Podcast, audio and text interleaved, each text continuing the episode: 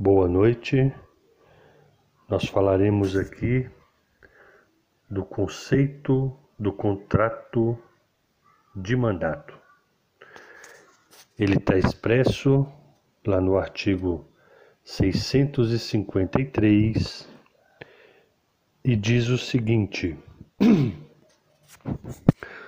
Opera-se o mandato quando alguém recebe de outrem poderes para em seu nome, praticar atos ou administrar interesses. A procuração é um instrumento do mandato. O mandato é a relação contratual pela qual uma das partes se obriga a praticar, por conta de outra, um ou mais atos jurídicos.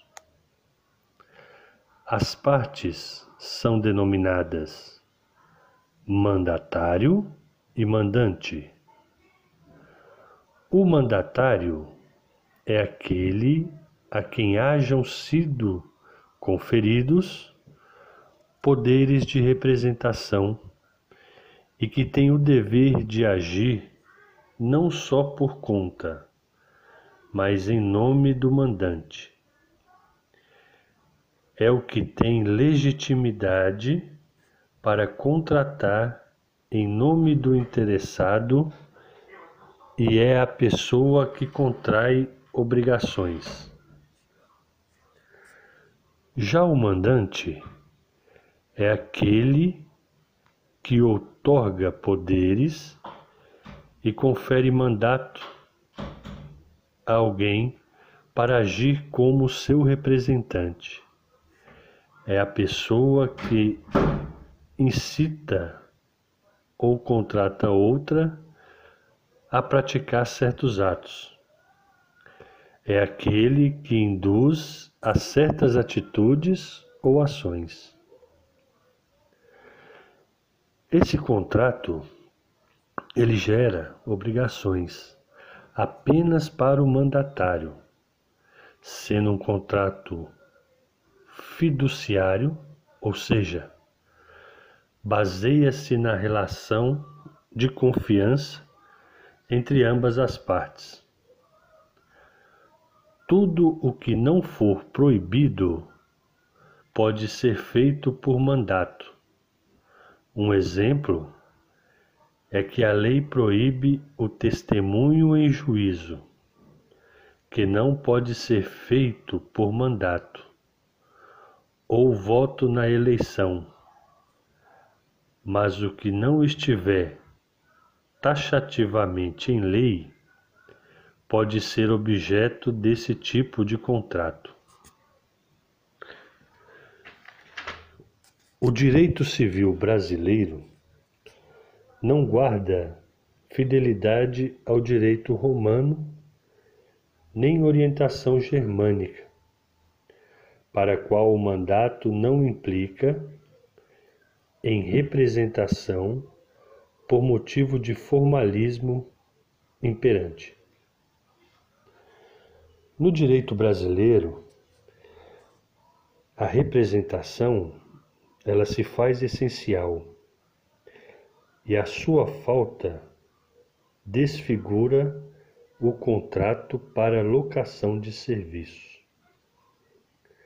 Na Alemanha, por exemplo, a procuração e a representação formam noções distintas. Pelo mandato, somente atos jurídicos patrimoniais ou não podem ser praticados. Segundo o jurista Clovis Belivacqua.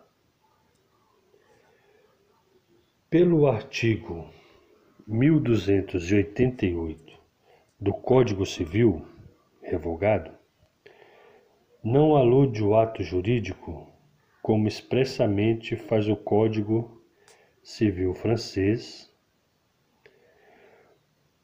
O direito brasileiro alinha-se mais ao lado do BGB, do Código Suíço do polonês. das obrigações, admitindo que também outros podem nele estar compreendidos, e não apenas os atos jurídicos. O contrato de mandato ele é consensual, ele é gratuito quando não tiver sido estipulada é, retribuições, né? Ele é intuito personae e ele é bilateral, pois contrário do direito alemão, que cria obrigações somente para o mandante. Então, como nós vimos ali no começo, o, o contrato ele gera obrigações somente para o mandatário, né? E não para e não para o mandante. É, podem ser constituídos como mandatário os plenamente capacitados. Todas as pessoas são aptas para dar procuração mediante instrumento particular, que valerá depende que tenha independente que tenha assinatura. Né? Mentira. Desde que tenha a procuração valerá mediante instrumento particular, desde que tenha assinatura do outorgado.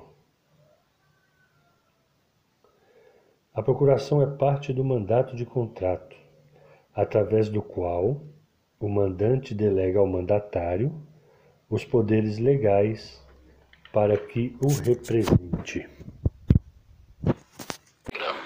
A natureza do contrato de mandato é unilateral, pois normalmente só cria obrigações para o mandatário. Somente passa a ser bilateral ou sinalagmático quando o mandatário, em virtude da convenção ou decorrente de profissão ou ofício, sendo, portanto, remunerado. Na ótica da existência de um vínculo entre mandante e mandatário, pode-se dizer que qualquer negócio jurídico pode ter sido como objeto do mandato. Neste aspecto, mandato é um negócio jurídico unilateral, uma vez que atribui deveres apenas ao contratado, ficando ao contratante a figura de credor, Duas relações são verificadas no contrato de mandato. Uma interna, entre credor e devedor, e a outra externa, na qual aparece a figura de terceiros com os quais o mandante age, conforme a vontade do mandatário. O mandato, sendo um negócio jurídico, possui requisitos inerentes à natureza contratual, tal como a declaração unilateral da vontade e a aceitação dos poderes nele conferidos. Ainda sobre a natureza do mandato, Pode-se dizer que, além de ser um negócio jurídico, ele é consensual, pois é o consenso das partes o elemento volitivo que aperfeiçoa o mandato, bem como não solene, pois a lei não coloca a forma necessária para o mandato, sendo ele tanto tácito como verbal, conforme prescreve os artigos 653 e 656 do Código Civil. Com isso, expõe Silvio Venosa, o mandato, propriamente dito, é o contrato que se aperfeiçoa com o encontro das vontades. A procuração otorgada é o instrumento que materializa o contrato. Desta forma, procuração e mandato andam sempre juntos, porém não se confundem, pois enquanto o primeiro é um contrato, o segundo é o instrumento pelo qual o negócio jurídico será realizado. O contrato de mandato é, como visto, uma modalidade contratual típica e nominada, de grande ocorrência prática. Pode-se elencar das características do contrato de mandato intuito personae, pois é celebrado em consideração a idoneidade técnica e moral, isto é, qualidades pessoais do mandatário. O terceiro que, depois de conhecer os poderes do mandatário, com ele celebrar negócio jurídico exorbitante do mandato, não terá ação contra o mandatário, salvo se este lhe prometeu a ratificação do mandante ou se responsabilizou pessoalmente.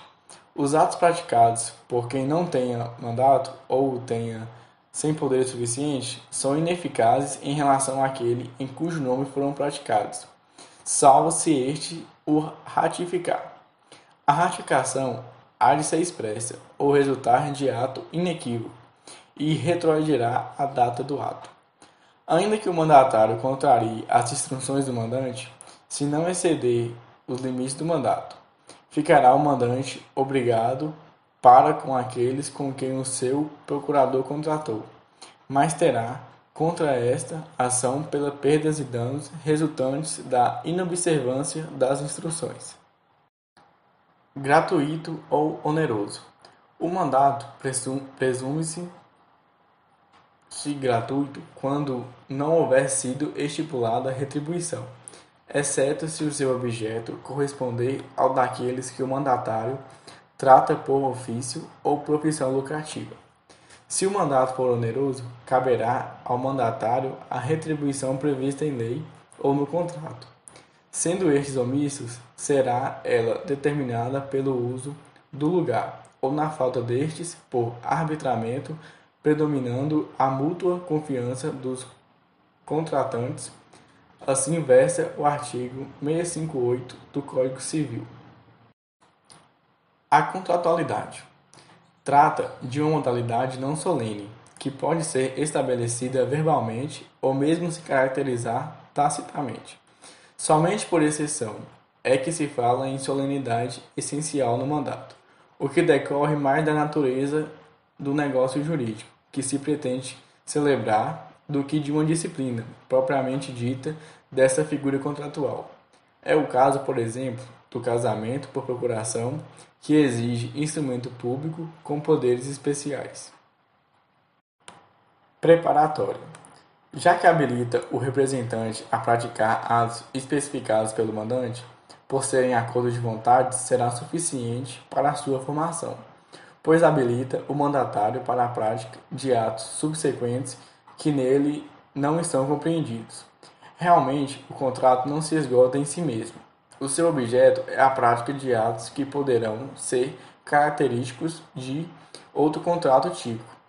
A procuração otorgada para compra e venda de um imóvel, por exemplo, ou atípico, no mandato para apresentar o herdeiro ou para pleitear em juízo, por exemplo.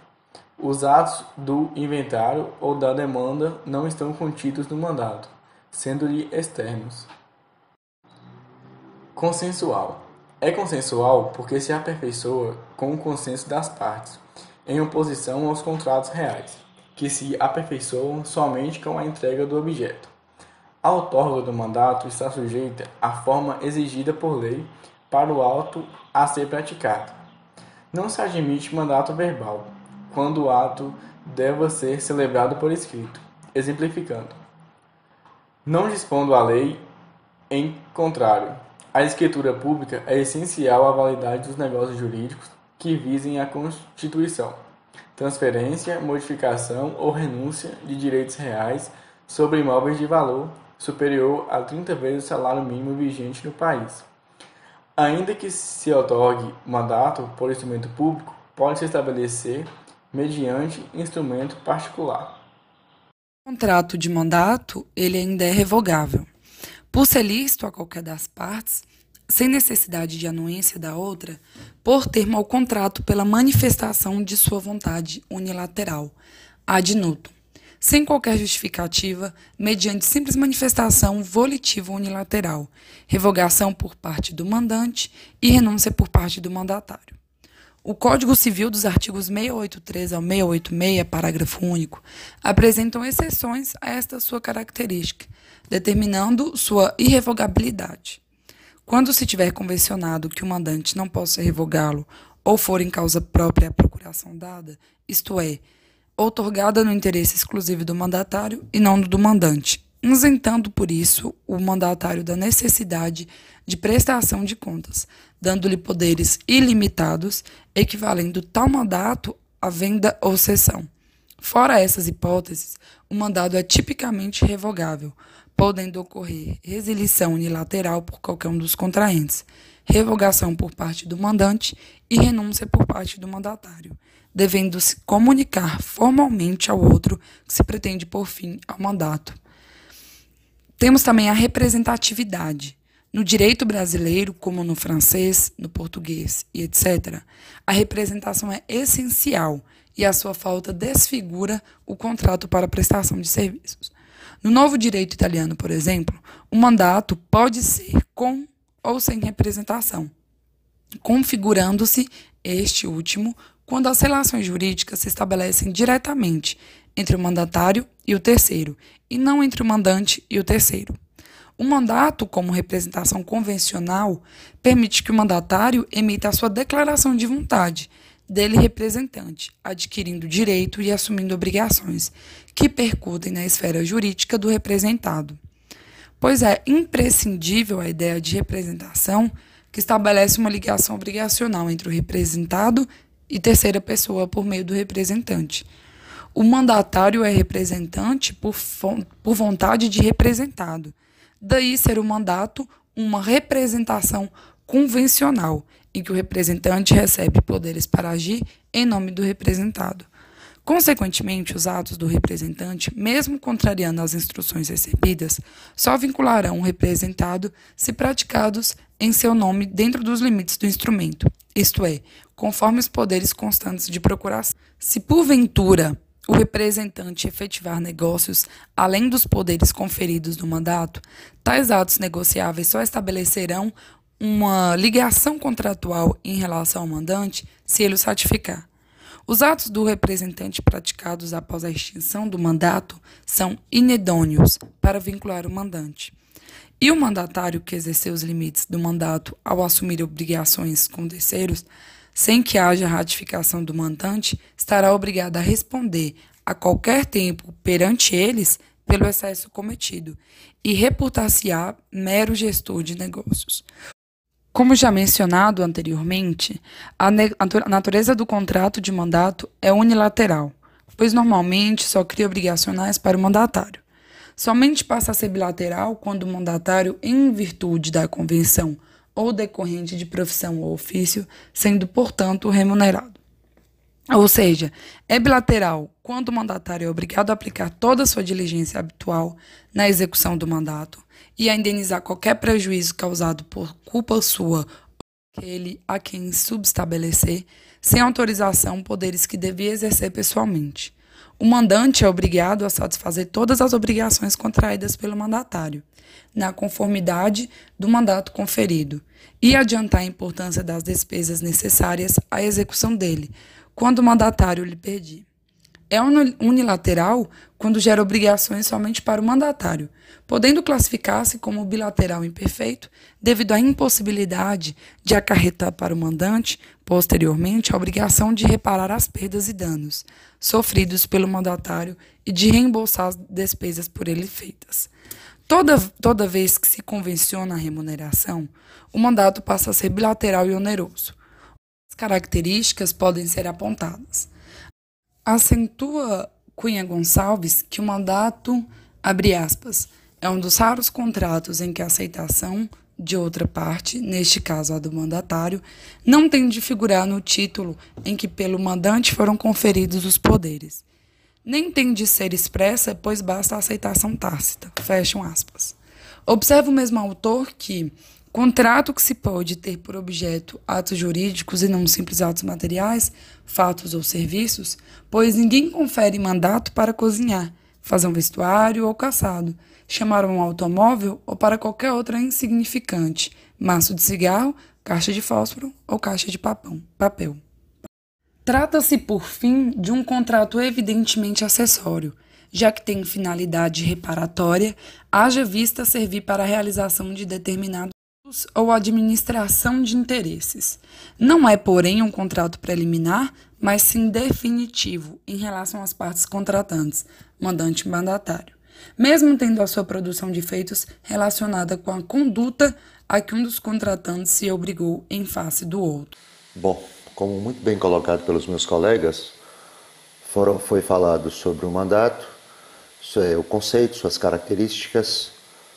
Uh, o, como que pode subestabelecer o, o, o mandato, e as obrigações de mandante, mandatário. É, eu vou complementar um pouquinho falando sobre como é que a gente consegue diferenciar, diferenciar o, o, mandato de representação, de procuração, porque geralmente as pessoas realizam negócios pessoalmente, através de sua própria manifestação, né, é, manifestação volitiva, porém tem situações em que, por determinação legal ou por conveniência do, do, do, do agente, o interessado ele é representado por outra pessoa para a prática do ato. E é, no que tange a representação, é, sempre haverá um, quando uma pessoa manifesta vontade em nome, em nome de outrem, na prática de um determinado ato jurídico. É, a, a, a, representação pode ser legal quando decorrer do, do, do, do poder familiar, ocorre em relação aos pais sobre os filhos menores. É, Ressalta-se também que, que, há outros negócios jurídicos que denotam, denotam também o exercício de representação, como ocorre com comissão, preposição, gestão, agência. Uh, então, é, dá para se notar que, que, que, representação é gênero, e cujo mandato é a espécie. A representação decorre da lei, enquanto que o mandato sempre decorrerá da vontade das partes. Ah, se for é, o conceito de mandato, nós podemos vê-lo no, no, no, artigo 653 do, do, do Código Civil e que estabelece que se opera mandato quando alguém recebe de outrem poderes para em seu nome praticar atos ou administrar interesses.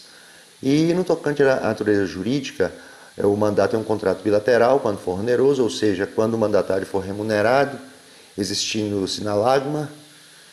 É, pode também ser unilateral quando for gratuito, pois haverá prestação apenas por parte do mandatário. É, também trata-se de contrato consensual, aperfeiçoando com a mera manifestação de vontade. Também se trata de um contrato informal, vez que sequer precisa ser instrumentalizado, conforme dispõe o artigo 656 do Código Civil. Ah,